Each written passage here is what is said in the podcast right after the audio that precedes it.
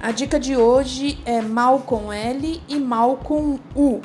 As pessoas sempre confundem quando vão fazer alguma frase com essas palavras. Então, lembrando que mal com U é o oposto de bom e mal com L é o oposto de bem.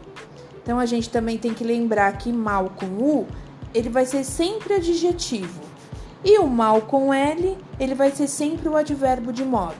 Por exemplo, ela comia muito mal. Se a gente substituir ela comia muito bem, a gente vai ver que ela comia muito mal é com L.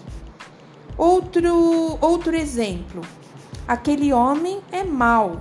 Substituindo aquele homem é bom, então veremos que aquele homem é mal, é mal com U, ok?